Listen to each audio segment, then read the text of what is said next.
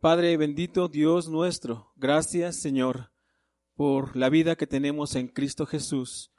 Gracias por ese plan perfecto, por la sangre derramada, Señor, porque sin merecerlo, Señor, nos llenaste de gracia, Padre eterno, y nos escogiste para ser salvos, Señor, para representar a tu iglesia aquí en la tierra, Señor, para sojuzgar, Señor, todas las cosas, y Señor, para reunirnos y estar en comunión y amarnos unos a otros. Gracias por este tiempo, ponemos todo en tus manos, en el nombre de Cristo Jesús. Amén, Señor. Bueno, seguimos en el estudio de, del libro de Efesios, en la carta de Efesios, y retomando un poquito lo que decía nuestro hermano Tony, pues termina la parte más teológica de, de la carta y empieza la parte práctica de, de, la carta y, iniciamos con Efesios eh, capítulo 4 y dice ahí, eh, bueno, voy a, voy a leer todo el pasaje. El pasaje es Efesios 4, versículos del 1 al 6. Y dice así, lo voy a leer. Yo pues, preso en el Señor, os ruego que andéis como es digno de la vocación con que fuisteis llamados, con toda humildad y mansedumbre, soportándoos con paciencia los unos a los otros en amor, solícitos en guardar la unidad del Espíritu en el vínculo de la paz, un cuerpo y un espíritu como fuisteis también llamados en una misma esperanza de vuestra vocación, un Señor, una fe, un bautismo, un Dios y Padre de todos, el cual es sobre todos y por todos y en todos.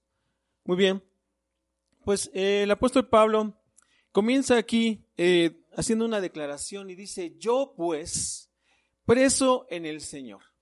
Lo que de alguna manera para muchos era considerado la, una de las peores cosas que le pudiera pasar a cualquier persona es estar encarcelado. El apóstol Pablo lo dice de una manera digna y para él es el, más alto honor estar encarcelado por Cristo, por la causa del Evangelio.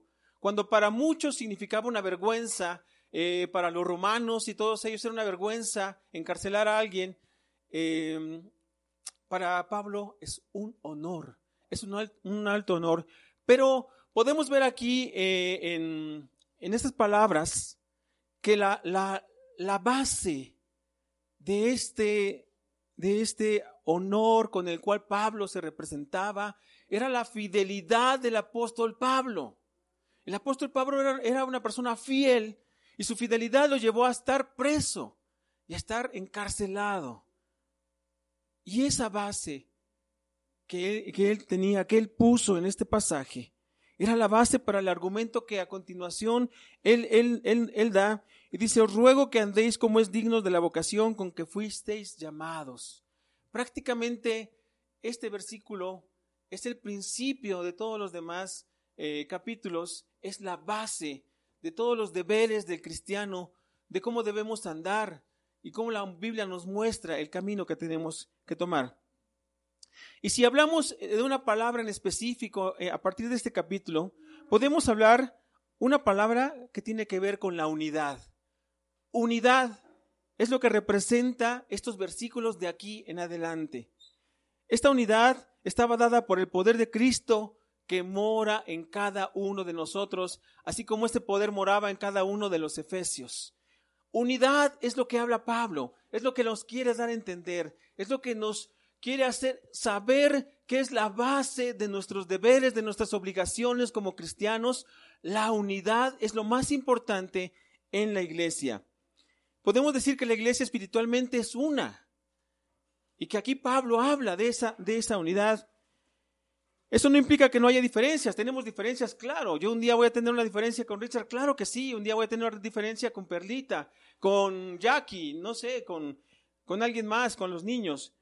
Pero esas diferencias, en esas diferencias nosotros debemos hacer el esfuerzo para preservar esa unidad. La unidad es la base, la base de la iglesia, la base de nuestros deberes como, como cristianos.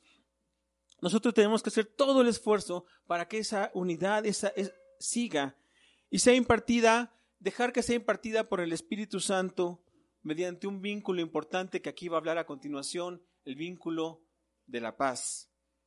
Muy bien, la unidad no solamente es algo que diga Pablo, ok, yo quiero que estén unidos, ok, aquí estamos nosotros juntos y estamos casi, casi como unidos, ¿no? Estamos como familia. Si yo digo, ¿dónde está la familia Márquez? Los Márquez pueden levantar la mano, claro que sí. Desde aquí los veo. ¿Dónde está la familia de Tony? Y ahí levanta su mano. La familia de, de Misael también. La familia de los Rocha, pues también por ahí. Y la familia de los García, ¿no? Así como en los concursos. ¿Dónde está la familia fulana de tal? Pero no solamente eh, Dios habla de a una palabra que se debe de quedar así como algo que entendemos, pues sí, estamos juntos. La unidad debe de ser una bendición para unos y otros. Estar juntos, estar unidos, debe de ser una bendición para todos. Reunirnos los domingos debe de ser una bendición para estar juntos. Salir un día de recreación debe ser una bendición para todos nosotros. Hace ocho días eh, fue probada nuestra fe, ¿verdad? Eh, por una persona que eh, le dijo algo muy feo a, uno de nuestros, de nuestros hijos, ¿verdad? Y casi, casi lo retó, ¿no? Entonces nuestra fe fue probada porque nuestra unidad debe de ser aún bendición para otros. Y eso es lo que el apóstol Pablo está hablando. Esta unidad debe de ser bendición. Lo que, todo, lo que todo creyente hace en el día con día, lo que la iglesia hace en el día con día, el estar juntos, el estar unidos, debe de ser para bendición. Podemos repetir nosotros, bendición, una, dos, tres, bendición. Para eso quiere el apóstol Pablo que tengamos unidad, que esa, esa unidad sea una bendición para todos. Y entonces todos los creyentes, cada uno de nosotros, a ver, levante la mano, ¿cuántos creyentes hay aquí? Levante la mano los creyentes en Cristo. Levante su mano. Los chiquitos también. Los chiquitos también son creyentes. ¿Sí? Muy bien. La unidad tiene que estar fortalecida por la cooperación de cada uno y el esfuerzo de cada uno, cada uno contribuyendo con nuestra parte. Cuando venimos, unos sirviendo, otros atendiendo, unos limpiando, ese debe de ser parte de la unidad con la cual el apóstol Pablo quiere que entendamos estos pasajes a partir del, del capítulo 4 en adelante. Es importantísimo lo que hace Perla, Emiliano, lo que hace Misaelito, lo que hace Lu, lo que hace Esteban. Cada uno de nosotros lo que hace es importante porque tiene repercusión en la iglesia de, Cristo. Pero también la unidad, quiero que, pongamos atención en esto, la unidad de la cual Pablo nos está hablando y nos va a hablar en este pasaje tiene que ver también con una palabra muy importante que significa crecimiento. No puede haber unidad si en la iglesia no hay crecimiento. No puede haber crecimiento si nosotros como miembros no hacemos nuestro papel, si nosotros como padres no hacemos nuestro papel, si nosotros como hijos no hacemos nuestro papel, si nosotros como amigos, como hermanos no hacemos nuestro papel, no hay crecimiento. Y miren que de las dos palabras, la palabra más importante y más grande es crecimiento. Aquí la base de este pasaje es la unidad, pero la palabra más importante para llegar a la unidad es crecimiento crecer unos con otros. Dice la palabra de Dios hasta que alcancemos la estatura del varón perfecto. O sea que cada día debe ser un reto esforzarnos por crecer y por hacer todo en, en unidad. Muy bien. Entonces vemos el versículo 1, dice, preso en el Señor. Ya veíamos ahí cómo, cómo el apóstol Pablo pone un fundamento para hacer una exhortación y esa exhortación es importante, dice que andéis como es digno de la vocación con que fuisteis llamados. Prácticamente el apóstol Pablo está diciendo, ojalá que su, que su comportamiento esté a la altura de las responsabilidades que su nueva relación les ha impuesto y de las bendiciones que este llamamiento ha traído. Es decir, que ese comportamiento debe estar a la altura de nuestras responsabilidades. Dios nos ha asignado responsabilidades como hijos suyos. Y ese llamamiento tiene que estar a la altura de todo lo que nosotros hacemos, de esa nueva relación. Esa nueva relación nos debe llevar a que esas responsabilidades estén a la altura de quiénes somos, de qué es la iglesia, de qué es la iglesia, debe de ser la iglesia para los que están afuera, para los que no conocen de Cristo. Y si hablamos de responsabilidades, eh, por ejemplo, podemos eh, eh, regresarnos un poquito al pasaje de Efesios 1.5, donde prácticamente Dios nos está hablando de la adopción. Dice que fuimos predestinados para ser adoptados como hijos del Padre Celestial. Fuimos adoptados por ese Padre y nosotros pasamos a ser hijos adoptivos de Él. Es una responsabilidad, esa responsabilidad está basada en esa adopción que Dios nos ha dado. Y esa adopción nos debe de llevar a tres cosas. Y esas son nuestras responsabilidades y es la base para todas las cosas que nosotros hacemos. Primera, eh, creyendo sus enseñanzas. Creyendo la palabra de Dios creyendo que lo que leemos, que lo que analizamos, que lo que buscamos en su palabra, verdaderamente entendiendo que es verdad, creyendo que es la verdad, teniendo esa confianza que mi papá me está diciendo la verdad porque me está enseñando en base a, su, a la palabra de Dios. Que mi mamá me está eh, eh, exhortando, me está animando como hijo, porque me está animando basado en que ella cree que la palabra de Dios es la verdad. Número dos, confiando en sus promesas. No podemos decir que creemos en su palabra, en sus enseñanzas, si no confiamos en sus promesas. Dios cada vez que nos manda a hacer algo siempre nos da una promesa y eso es algo hermoso de la palabra de Dios. Niños, cada vez que Dios te da una orden en la Biblia, un mandato, siempre te va a dar una promesa, algo con cómo puedes cumplir ese ese mandato. Esas son nuestras responsabilidades. Y la número tres, haciendo su voluntad. No solamente debo de creer en Él, debo de confiar en Él, confiar en sus promesas, pero también debo de hacer su voluntad. Y aquí constantemente se ha insistido en esa situación de no caer en ese dualismo, de decir, si soy cristiano, si creo, si asisto, si me congrego, si hago ciertas actividades, pero realmente en la práctica lo que yo hago no corresponde a quien digo ser.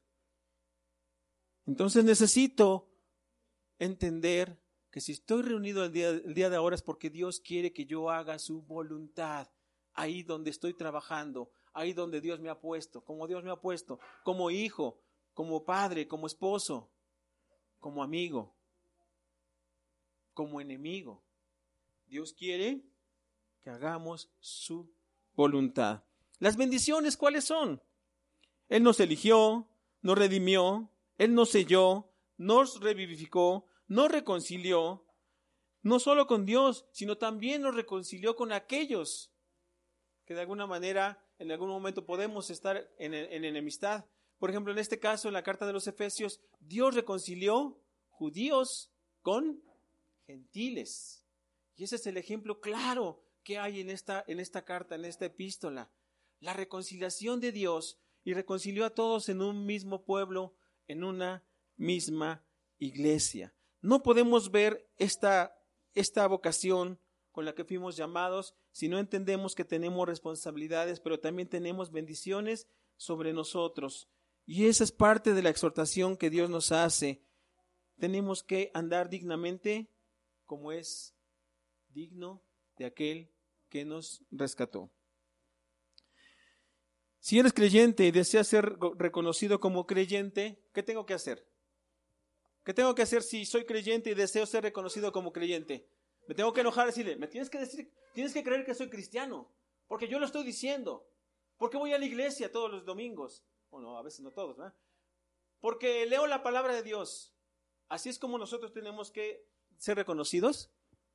No. Yo tengo que ser reconocido como creyente o cristiano viviendo como un creyente, obedeciendo la palabra de Dios. Así que niños, cuando les pregunten, ¿eres cristiano? Vas a decir probablemente sí, ok, soy cristiano, pero entonces tienes que vivir como un hijo de Dios obediente a tus padres. Nosotros adultos, como hijos e hijas de Dios, obedientes a su palabra. Versículo número 2. Dice ahí, con toda humildad y mansedumbre, soportándoos con paciencia los unos a los otros en amor. Es una descripción parecida a lo que también nos da Colosenses 3, 12 y 15. Y ahí Colosenses nos da una lista un poquito más detallada, pero ahí el apóstol Pablo también este, nos da una descripción en esta carta y ahí nos dice y enfatiza claramente y nos dice con toda humildad. No dice con humildad, dice con toda humildad. Si nosotros hemos recibido bendiciones tan grandes, es necesario que seamos llenos de esta virtud. Y el apóstol Pablo nos está diciendo, has recibido cosas tan especiales, tan buenas en tu vida. Levante su mano, ¿quién tiene cosas buenas en su vida en este momento? Claro, todos. Y hemos recibido cosas que ni siquiera nos imaginamos que podían ser, pero la palabra de Dios nos da luz acerca de ello. Y entonces es necesario que nosotros tengamos, dice el apóstol Pablo, que seamos llenos de esta virtud, la humildad. Y, por ejemplo, la, la humildad, a la humildad se le ha llamado este, la primera, segunda y tercera esencia de la vida cristiana, la humildad. Entonces es necesario que nosotros seamos humildes. Tenemos que practicar la humildad que nos lleva a la mansedumbre, como dice aquí, con toda humildad y con mansedumbre. Y podemos ver, la humildad es estimarnos a nosotros mismos pequeños comparados con Dios, puesto que somos, pues, puesto lo que somos y tenemos que pensar con verdad y por tanto humildemente con respecto a nosotros. ¿Quién soy en verdad? ¿Soy el médico que tiene un título pegado en su pared? ¿Soy el médico que es capaz de curar a otros? ¿O cómo tengo que pensar con respecto a mí? ¿Soy aquel que ha tenido tan, tiene tantas posesiones en su vida y tiene tantas cosas que se las merece? ¿O cómo tenemos que pensar? Dice aquí el apóstol Pablo que la humildad nos debe hacer pensar de nosotros en una esencia pequeña comparado con respecto a quiénes somos con respecto a Dios. ¿Quiénes somos con respecto a Él? Somos poco con respecto a Él. Y así tenemos que vernos a la luz de sus ojos. Él es eterno, Él es poderoso, pero me ama y ha puesto sus ojos en mí. Pero sigo siendo una parte pequeña de su amor y de su grandeza. Mansedumbre. La mansedumbre nos debe de llevar a aceptar las disposiciones de Dios y es decir, ser lentos para insistir en mis derechos, por ejemplo, como hijos. Pero es que yo quiero el iPad. Yo quiero el último iPad, ese que cuesta como 30 mil pesos. Bueno, ahí me quedé, no sé cómo cuánto cuesta el último, el de última generación. ¿Cómo cuánto cuesta? 30, 40 mil pesos, ¿no? Y entonces el niño, yo quiero ese iPad. Es que yo quiero esos, zapatos, esos tenis, porque todo mundo lleva esos tenis a la escuela. Es que me tienes que comprar esa mochila porque mi compañerita, mi amiguita lleva esa mochila. Y entonces somos muy dados a exigir nuestros derechos. Y si se trata de los esposos, somos muy dados a exigir el derecho del otro. Es que tú tienes que comportarte así, tú tienes que hacer esto, es que ¿por qué no haces lo otro? Es que deberías hacerlo aquello. Pero aquí la palabra de Dios nos está diciendo que tenemos que ser humildes y mansos. Y mansos quiere decir que aunque sí vas a exigir tus derechos delante de los hombres, lo que menos vas a hacer es comportarte de una manera arrogante y caprichosa. ¿Sí? Todos nuestros derechos fueron recibidos por gracia, ¿sí o no? Todo lo que Dios hizo fue por gracia. No tienes nada que no haya sido por gracia. La vida, el respirar, el vivir, el comer, el tener familia, el tener alimento, el tener techo, todo lo que Dios hizo, la misma creación habla de Él. Y todo esto, todo esto lo recibimos por gracia. Debemos de evitar la riña, es lo que está diciendo aquí, la mansedumbre, evitar la riña, el pelearnos unos a otros como hermanos. Ah, sí, me dijiste que ya no iba a predicar, pues ya no predico. ¿Cómo ves, hermano? ¿Verdad? Ah, sí, el hermano, me pusiste cara. Ah, no me diste el huevito que faltaba porque yo lo iba a tomar. Ah, pues entonces ya no vengo. Es más, no, ya no hay que ir. No, no, el hermano se agarra todo el huevo y luego no deja nada para los demás, ¿no? Y entonces la ira, la ira, la riña nos va llevando a ese punto alejado de la mansedumbre. Por eso Pablo dice, ese llamado que tú tienes debe de ser basado en la humildad y en la mansedumbre. Dice ahí, soportándoos con paciencia los unos a los otros en amor. Yo no había visto un ejemplo tan claro. A mí me gustó mucho este ejemplo cuando lo vi, de qué significa soportarnos. Y, eh, vamos a, voy a poner un ejemplo y le voy a pedir a, a, a mi esposa que pase tantito. Y entonces aquí el apóstol Pablo dice una palabra bien importante soportándonos. ¿Quién más que ella sabe lo que significa la palabra soportar, verdad, mi esposa? Entonces, muy bien, pues esto es una banda y es una banda elástica, ¿verdad? Entonces, cuando, el, cuando Dios habla de soportarnos unos a otros, quiere decir que si yo le hago algo a mi esposa, mi esposa va a jalar de esta banda ligeramente, ligeramente y empieza a jalar, ¿sí? Ahora mi esposa me hace algo a mí y entonces yo empiezo a jalar esa banda ligeramente. Mi hermano me hace algo y entonces yo jalo esa banda ligeramente. Mi hermana me hace algo y yo jalo esa banda ligeramente. Mi papá me hizo algo y jalo esa banda ligeramente. Mi primo, aquel desconocido me hizo algo y empiezo a jalar esa banda lentamente. Cada vez que pasa algo en mi vida que tiene que ver con alguna dificultad, alguna ofensa, yo tengo que ser así, soportarme un de esta manera, es decir, ser como un elástico, aguantar, soportar, soportar, soportar y soportar en amor y en perdón. Eso es cuando eso es lo que el apóstol Pablo, gracias, gracias. Eso es lo que el apóstol Pablo quiere decir cuando habla de soportarnos. Una palabra longanimidad que quiere decir mantenerse, resistir. Eso quiere decir soportarnos unos, unos a otros. Y miren, en la iglesia primitiva, en, tiempos de, de, la iglesia primitiva, estas palabras, estas virtudes eran necesarias comentarlas, por eso el apóstol Pablo las, las incluye en esta carta. ¿Por qué? Porque era muy difícil todas las ofensas, todos los maltratos, el castigo que sufrieron los primeros mártires y las primeros, los primeros cristianos, el rechazo. Entonces era muy importante mencionar estas virtudes porque era como un hálito de vida para los primeros cristianos. Y por eso Pablo les dice, soporten, soporten a los otros, aquellos que los injurian, aquellos que los atacan, aquellos que los matan. El apóstol Pablo no le está diciendo ojo por ojo, le está diciendo soporten, soporten con humildad y con mansedumbre, con paciencia. Este ejemplo del resorte tiene que ver con paciencia.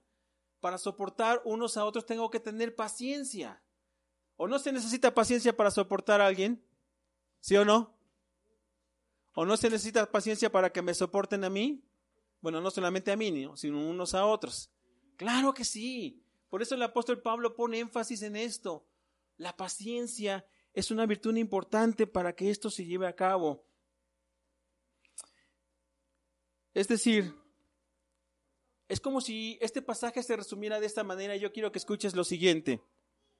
En vista de que Dios ha sido tan paciente conmigo, a ver, repito, en vista de que Dios ha sido tan paciente conmigo, aun cuando ante sus ojos de santidad mis pecados sobresalen en forma más clara que las faltas de mi hermano, ante mis ojos yo debo de ser paciente con él. Fíjate, ahí te va otra vez.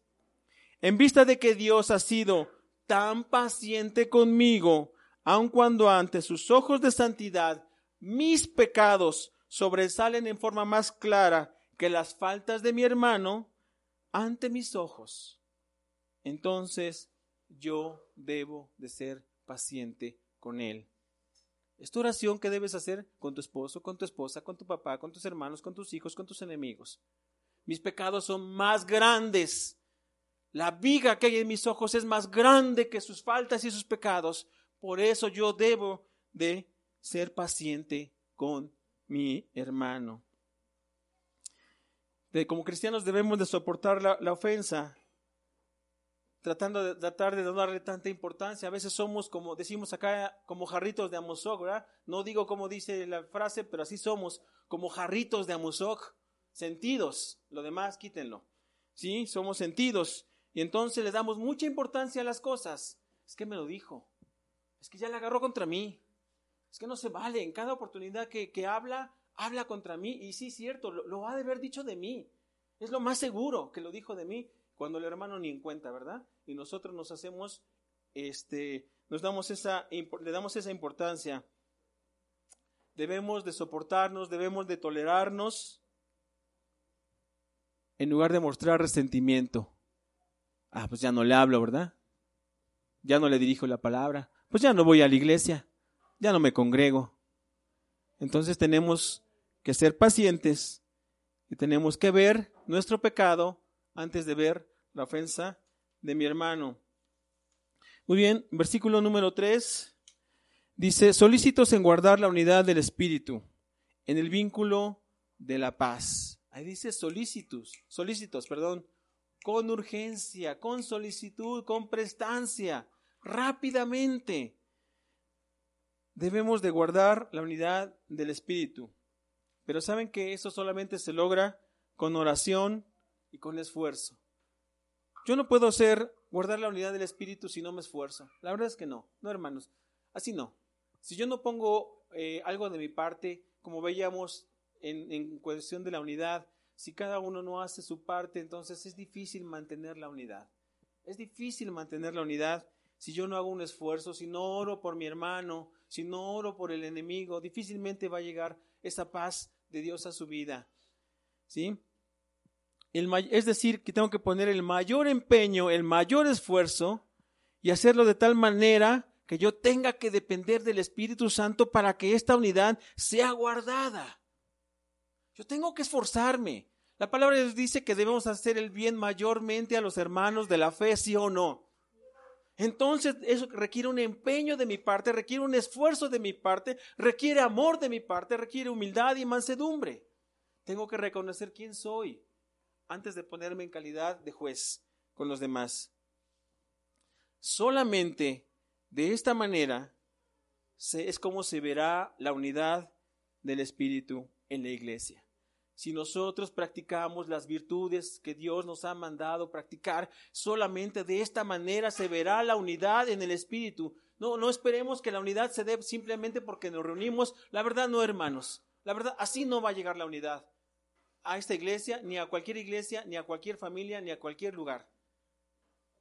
Nosotros tenemos que practicar estas virtudes para que la unidad en el Espíritu se lleve se lleve a cabo y esta iglesia, como muchas o como debería ser en todo el mundo, deberían ser iglesias o deben ser iglesias saludables. Iglesias saludables que dependen de lo que nosotros hacemos. Tú quieres estar saludable y, entonces tienes que hacer algo para estar saludable. No vas a pretender estar saludable si no haces nada y entonces decir, ah, pues entonces sí, quiero estar sano, pero pues no haces nada. Queremos que nuestras iglesias, nuestros hijos vivan de manera saludable. Practicamos estas, estas virtudes en el Señor. Y esta unidad se vio clara en la carta de los Efesios. Judíos unidos con aquellos que eran llamados, considerados como perros, eh, gente de inferior, gente de menor categoría. Así veían los judíos a los gentiles, a los samaritanos, como perros. Por eso la Biblia dice, y los perros no entrarán en el reino de los cielos, porque los consideraban como personas de menor valor y eso no es algo que Dios quería.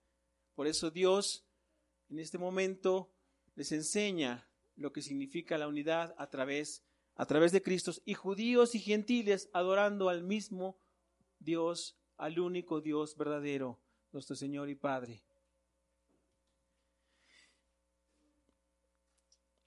Muy bien, entonces podemos ver que esta paz y esta unidad se guardan en el vínculo de la paz. Pero para que esta paz se dé, yo tengo que pensar lo que también me dice aquí en Colosenses 13:14, que el vínculo más importante es el amor. No puede haber paz en mi vida y en mi corazón si no hay amor. Pero no, el amor, ya hablamos del amor, ese sentimental que te hace suspirar, que te hace sentir maripositas en el estómago, no ese, eh, ese amor, el amor que te lleva a cumplir la ley de Dios en los demás. Ese amor te va a llevar a la paz. Es el vínculo que nos va a llevar a la unidad. Ese amor, viéndonos como, con amor, decía un pastor, tú tienes que ver a cualquiera como un alma que Dios, por la cual Dios dio su vida. Y si Dios dio su vida por él, entonces lo tienes que amar. Así nos tenemos que ver unos a otros. No lo que hay externamente, sino lo que hay internamente. Es un alma por la cual Jesucristo dio toda su vida y derramó su sangre por él. Entonces tengo que amarlo. Y, esa, y ese amor nos debe de llevar a la paz y a la unidad. Queremos que haya paz. Amémonos unos a otros, como dice su palabra. Dice el versículo número 4.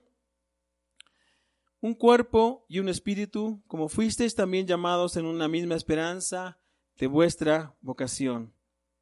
Aquí el apóstol Pablo va a empezar a hacer una descripción de esta unidad.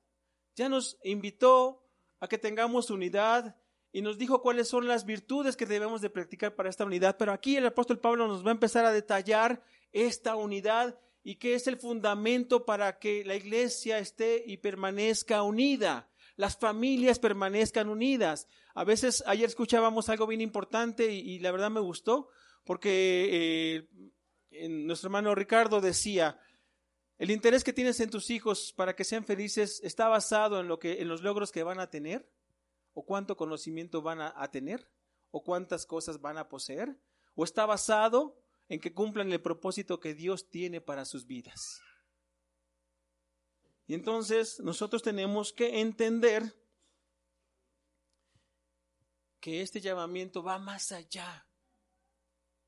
Es un llamamiento grande. Y Dios nos da el fundamento para permanecer en esta unidad. Y ese fundamento empieza con dos triadas, que podemos llamarle así, dos triadas. Y la primera triada está en el versículo número 4, eh, dice, un cuerpo, un espíritu y una esperanza. Son tres cosas. Y por ejemplo, cuando el apóstol Pablo aquí habla en la carta a los Efesios, está hablando de ese cuerpo que ahora está constituido por judíos y gentiles. Un cuerpo que les parecía un poco raro para los judíos porque pensaban que solamente era para ellos la salvación, pero ahora Dios hace extensivo ese llamamiento, hace extensiva esa adopción y ahora los gentiles forman, forman parte de ese cuerpo. Nosotros somos parte de ese cuerpo. Esta iglesia es parte de un cuerpo. Y, las iglesias a nivel general forman parte de, ese cuerpo. Y ese cuerpo no, no tiene un origen terrenal, sino es producto del Espíritu Santo. Por eso dice ahí, un cuerpo y un espíritu. Esa unidad no es producto de un deseo carnal, es producto del poder del Espíritu Santo obrando en su iglesia. Eh, y prácticamente eh, lo que el apóstol Pablo estaba diciendo a los efesios es que cuando el Evangelio fue aplicado a sus vidas y a sus corazones, tuvieron un llamado tan especial que los llevó prácticamente a tener esta unidad, esta unidad como un cuerpo basada en el poder del Espíritu Santo y con la esperanza que no está basada en ningún argumento, ningún fundamento humano, sino en el fundamento de la muerte y la resurrección de nuestro Señor Jesucristo. Esa es nuestra esperanza. Esa es la primera triada de la que habla ahí y es la base, es el fundamento para la unidad de la iglesia. Y en el versículo 5 nos da otra triada y dice ahí un Señor, una fe, un bautismo.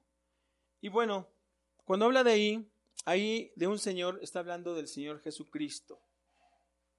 Él es quien nos cuida, nos ama, nos protege.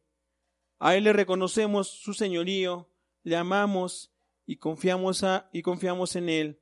Por eso está hablando ahí que todo eso debe llevarnos a reconocer el señorío de Jesucristo.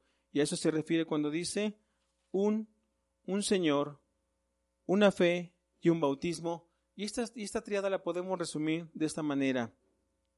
Un Señor en quien todos creemos y en cuyo nombre hemos sido bautizados. Esto es el fundamento de la unidad. Este es el fundamento de todo lo que tenemos que hacer para mantener esa unidad, para llegar a ese vínculo de la paz, para estar unidos por el Espíritu. Un Señor en quien todos hemos creído y en cuyo nombre hemos sido bautizados.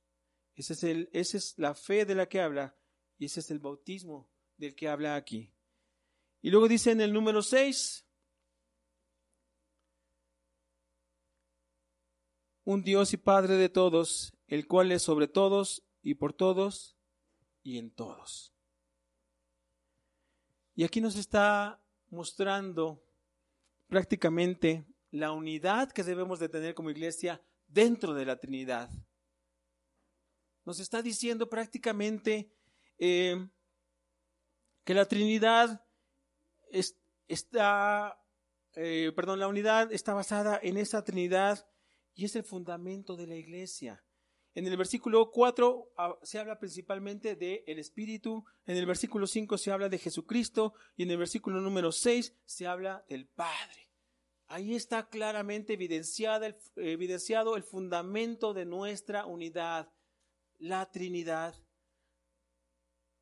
Dios, el Hijo y el Espíritu Santo, Espíritu Santo actuando por nosotros y a favor de nosotros, esperando que nosotros cumplamos nuestras responsabilidades, porque no podemos hacer nada alejados de Él y no podemos mantener la unidad en nuestra vida, en nuestra familia, en nuestra iglesia, si nosotros no reconocemos ese fundamento que es la unidad.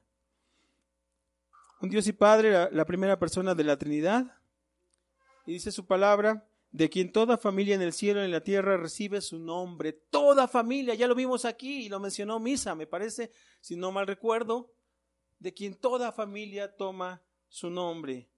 También es nuestro creador, no solamente es nuestro Señor, es nuestro Padre, es nuestro creador nuestro Padre Celestial. Y Él tiene una relación triple con nosotros, como Padre, como Hijo y como Espíritu Santo. Y dice ahí, como Padre, está sobre todos. Él es por encima de todos. Y ejerce un control sobre todos siempre y cuando yo le obedezca. Siempre y cuando yo entienda que lo mejor en mi vida es cumplir su palabra en mí y en los demás. Como Padre también está por todos. Es nuestro mediador. Es nuestro mediador. Es el que va a mediar entre, entre el Padre y nosotros. El que va a estar por nosotros. Va a decir, este es mío. Este es escogido. Este acudió al llamado. Este me obedeció y fue fiel hasta la muerte. Y por eso es la corona de vida que estoy entregando. Dice, y en todos, porque nos une por medio del Espíritu Santo. Esta es la base de la unidad en la iglesia. Estos versículos son la base de la unidad en la iglesia, la base para que todo lo que hagamos nosotros podamos hacerlo en espíritu, en unidad, en un mismo cuerpo, reconociendo primeramente quién soy con respecto a Dios, mi pecado con respecto al otro, con respecto a la ofensa del otro, que yo practique las virtudes. A veces llega un momento que decimos, no puedo más, no puedo más, ya, hasta aquí, se acabó. Pero este pasaje nos invita a ser humildes y mansos en el Señor y reconocer que solos no podemos hacer nada. Los matrimonios quieren tener una unidad, un vínculo perfecto. Necesitan buscar a Dios. Los hijos quieren tener una vida tranquila, sin problemas, necesitan buscar a Dios, necesitan escuchar a Dios, necesitan aprender de Dios. Necesitamos hacer que cada cosa que hagamos como iglesia nos bendiga, nos edifique, que sean los fundamentos, las paredes del cimiento que sigue en, en nuestro andar como iglesia. No podemos poner un, techo si no hay paredes. Y prácticamente aquí Pablo está poniendo los fundamentos y los cimientos de esta unidad. Que somos cada uno de nosotros y las cosas que hacemos y las virtudes que practicamos y entender que el amor más grande me dio todo lo que tengo por gracia.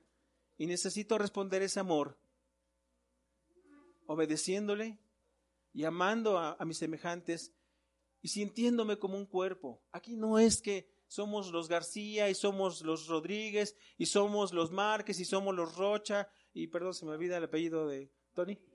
Y somos los Martínez, yo también soy Martínez, los Martínez. No, somos un cuerpo en Cristo y Dios nos llama a la unidad todos los días, todos los días a mantener esa unidad dependiendo del Espíritu Santo y de la obediencia a su palabra. Y esta es la base para todo lo demás que Dios quiere que hagamos y que vamos a seguir viendo más, más adelante. ¿En la unidad hay diversidad? Claro que sí. Somos diversos, diversos estados, diversos países, diversas culturas, pero esa diversidad le pertenece a Dios y le pertenece a la Trinidad. Y esa unidad es esencial para la vida, día con día, de la iglesia. Y en medio de esa variedad, Cristo debe de ser el Señor. Y yo debo de reconocer que soy parte de ese cuerpo donde Él es la cabeza de ese cuerpo. Por eso Dios y el apóstol Pablo en este, en este pasaje nos está llamando a esa unidad. Y que no se nos olvide, quizá no nos vamos a, recordar cuál es la, eh, la primera triada, la segunda triada de la que hablamos aquí en Efesios 4, 5, etcétera, pero que no se nos olvide que lo importante y lo esencial es esa unidad basada en el crecimiento, basada en la bendición unos con otros. Y así debe de ser tu actuar, actuar día con día en esta iglesia, en tu vida, en tu familia y donde quiera que estés. Que el Señor les bendiga.